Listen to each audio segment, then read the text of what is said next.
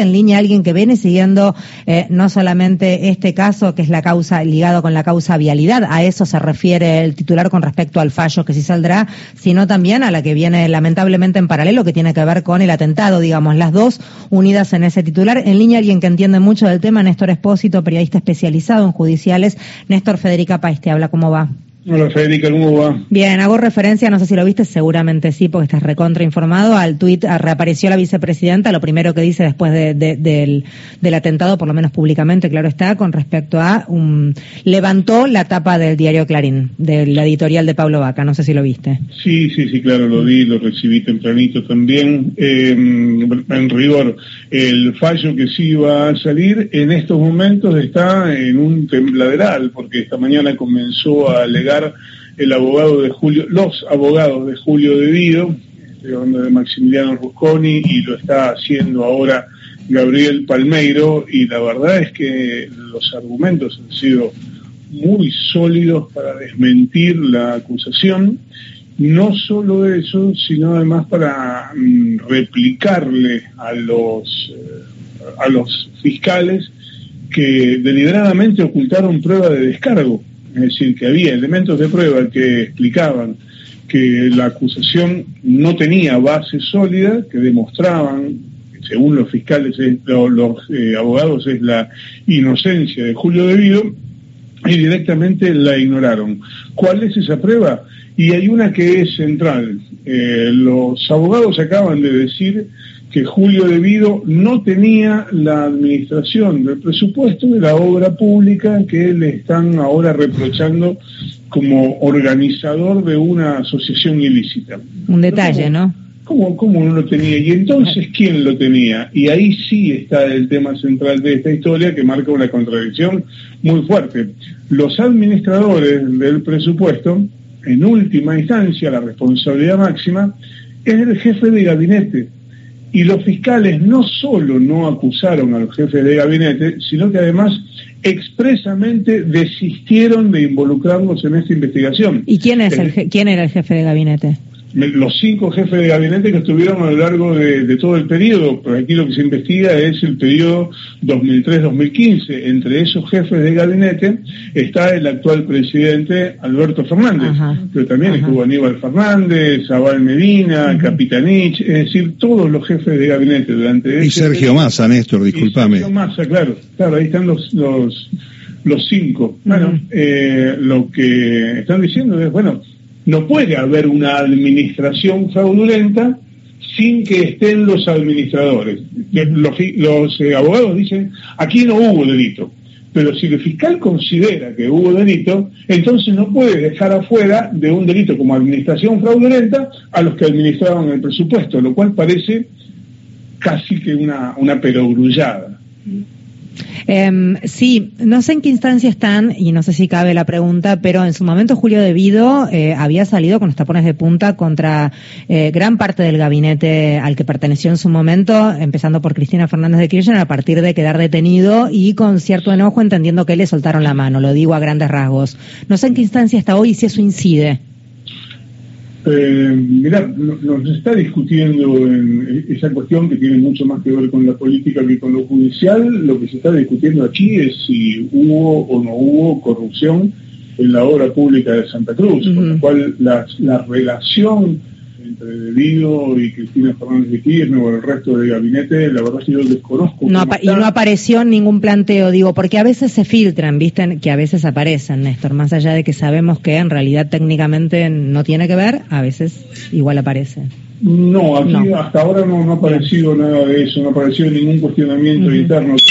Las, mm, las defensas lo que están diciendo es que aquí no ha habido, por lo pronto, eh, la existencia de delito y si hay delito no les es achacable a cada uno de los que se defendieron hasta ahora. Bien.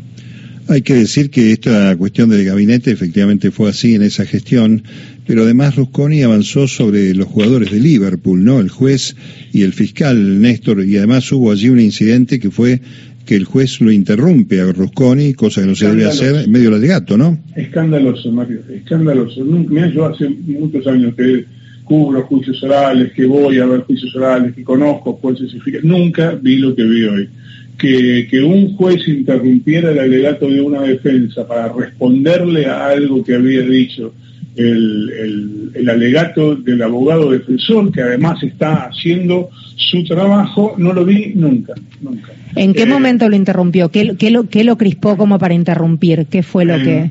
En un momento determinado, este, en, la, parte inicial de su alegato, Maximiliano Rusconi dijo, no nos gustó lo que pasó el día siguiente a que aparecieran las fotos del presidente del tribunal jugando al fútbol en la quinta de Mauricio Macri. No hablaba ya de la foto de, Jiménez Uriburu jugando al fútbol, sino de la actitud posterior, cuando Jiménez Uriburu apareció en el Zoom con un mate del equipo La Liverpool con los colores que es el equipo justamente que habían aparecido las fotos del día anterior en la Quinta de los Abrojos. Entonces dijo esto, dijo, em, nos pareció que era una provocación porque eh, sabe el presidente del tribunal que a nosotros su presencia nos genera temor de parcialidad.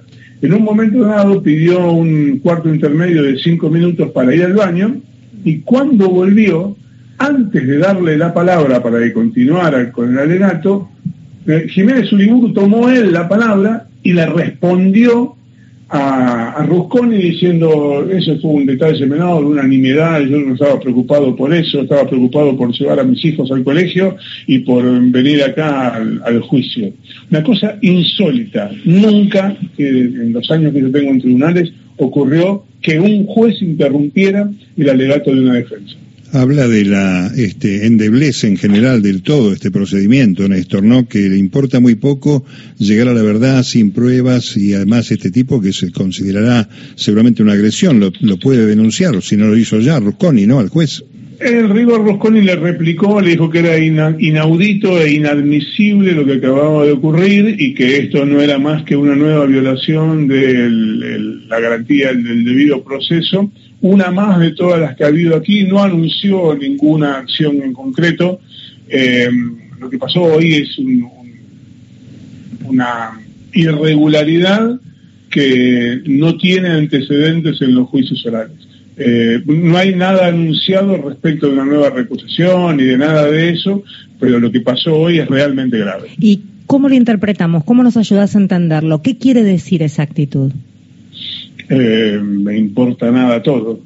Mm, impunidad. sí, sí, absolutamente, absolutamente, porque además, digo, este, esos cuestionamientos eh, estaban dirigidos a una actitud que ya fue saldada, porque Rusconi había recusado al juez Jiménez Uriburu y el juez rechazó la recusación y de hecho sigue adelante. Es decir, el hecho de que le plantee, vea, no me gusta esto que usted hizo, en todo caso, el juez al momento de emitir la sentencia podría haber dedicado un párrafo, dos, tres páginas, lo que quisiera, a decir, vea, esto que me dijo acá el, abogado defensor eh, fue incorrecto por esto, esto y esto, pero en ese momento, nunca interrumpiendo el alegato, que es el momento en que la defensa está haciendo el acto más importante, Rosconi lo definió como un acto sagrado, el acto más importante por el cual su defendido puede o quedar preso o quedar en libertad. Clarísimo, clarísimo, Néstor. La última y cortito, así no te distraemos más. ¿Qué, ¿Qué, novedades hay con respecto a la otra causa que tiene como protagonista la vicepresidenta del atentado? ¿Hay alguna novedad?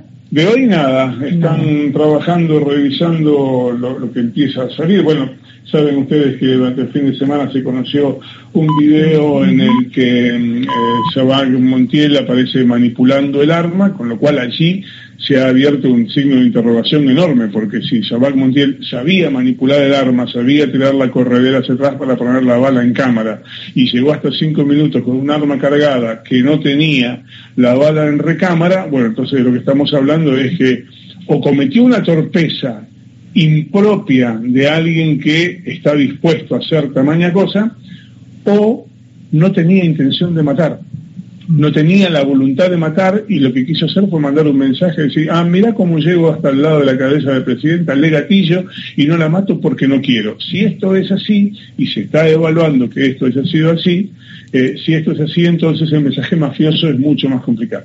Eh, gracias, Néstor, por hablar con nosotros. Clarísimo, como siempre, un placer. Beso grande. Néstor Espósito es quien estaba hablando, periodista especializado en judiciales.